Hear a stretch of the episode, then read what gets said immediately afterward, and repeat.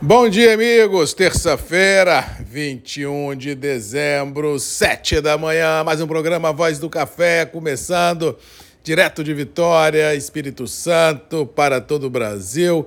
Dia aqui no estado, começando com tempo encoberto, possibilidade de aumento de nebulosidade no decorrer do dia, perspectiva de frente fria chegando na nossa região quinta-feira, mudando muito drasticamente o cenário. Ao que parece, o Natal será muito chuvoso no Espírito Santo, norte e noroeste de Minas Gerais, sul da Bahia, sudoeste baiano. Não descarto chegar em Salvador e no recôncavo baiano, mas assim, o olho do furacão, a tormenta feliz ou infelizmente, vai ficar centrada na Bahia e no norte de Minas. Por aqui a chuva cairá, mas acredito que não com tanta força como porventura tudo indica que cairá no sul da Bahia e diga-se de passagem, uma região que já foi castigada nos últimos 15, 20 dias por chuvas épicas, históricas, realmente vai sofrer um pouco mais, porque o que está sendo pintado nos mapas é muita água. Cuidado e atenção,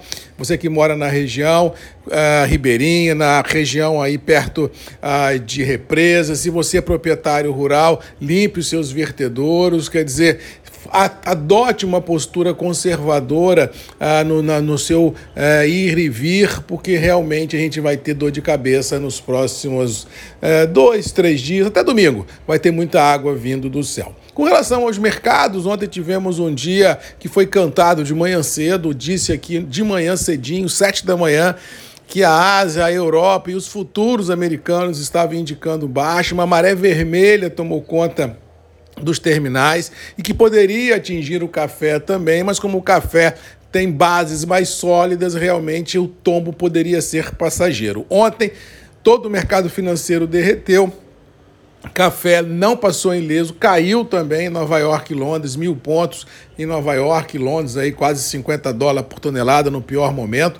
Mas assim, para hoje, acredito que o tsunami continua a varrer principalmente os mercados financeiros. No caso do café, pelas verdades das quais eu acredito, de bases mais sólidas em função de imprevisibilidade climática e produtiva e demandas consistentes, a gente pode ter essa queda sendo interpretada muito mais por janelas de oportunidades do que portas de saída. Mas que o mercado realmente, nessa virada do ano fiscal, pisa em ovos, isso pisa em função de problemas da cepa da Ômicron da Covid na Europa vários países já decretando lockdown, restrições ah, em séries de situações também na Europa mostrando que por lá a parte da sociedade que não se vacinou, que é grande, tem realmente sim, servido de vetor para o crescimento dessa cepa na Europa. No caso do Brasil, a gente vive esse momento com muita expectativa, mas graças a Deus no Brasil, uma, uma leva de brasileiros muito grande se vacinou.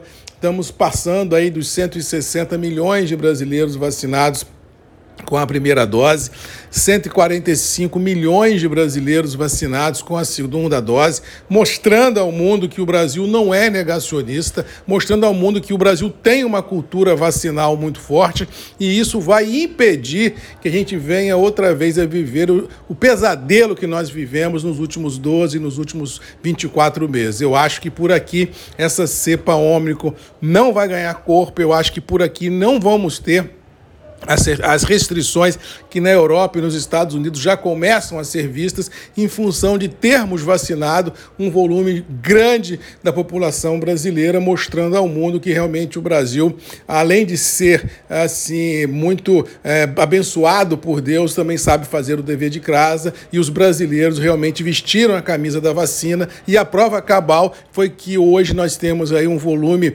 médio por dia de contágio, de contágio entre 3 e 4 4 mil e de 200 e poucos mortos. Se você olhar a Inglaterra, estamos com mais de 90 mil casos por dia, Estados Unidos também 90 mil casos. Você pega aí Noruega, Alemanha com 50, 60 mil casos. E se nós fizermos a proporcionalidade do tamanho do Brasil e olharmos esse país na Europa, você vai ver que o Brasil realmente fez o dever de casa e mostrou ao mundo que a vacina, sim, funciona para a gente ter imunidade de rebanho, para que a gente possa ter assim, qualquer tipo de salvaguarda contra as novas é, variantes que porventura venham por aí. É isso, brasileiro. Vamos mostrar ao mundo que nós não somos negacionistas, vamos vacinar e vamos ter aqui um paraíso para que a gente possa outra vez colocar a nossa economia de pé e com certeza gerar emprego, renda e futuro e esperança a todos os brasileiros que precisam. No caso do café para hoje, Nova York e Londres, eu acredito que a gente possa ter recompra nos terminais. O tombo de ontem passou um pouco ah, dos limites, mas assim, o ano acabou, galera. Ah, mais dois, três, quatro pregões virou o ano fiscal. A normalidade do mercado só volta em janeiro. Para quem pode sair, é hora de fazê-lo para não sofrer olhando os terminais e a gente voltar a falar de mercado, sofrer com a volatilidade só lá para o dia 10 de janeiro. Eu, como não paro, vou estar sempre aqui levando informações, mas de qualquer maneira, dia 23 será o nosso último Voz do Café de manhã cedinho, depois a gente retoma outra vez no dia 27, vamos até o dia 29 e depois voltamos no dia 3. Ou seja, ah, não tem muito o que fazer, é acompanhar o desenrolar dos mercados e do clima e preços internos do café estão balizados em reais com poucos negócios, já que a grande maioria dos operadores já saiu do mercado à espera das festas festas de final de ano. No mais, vamos ficando por aqui, desejando a todos aí uma boa terça-feira, que Deus nos abençoe, que a gente possa enfrentar os desafios e vencê-los. E com certeza,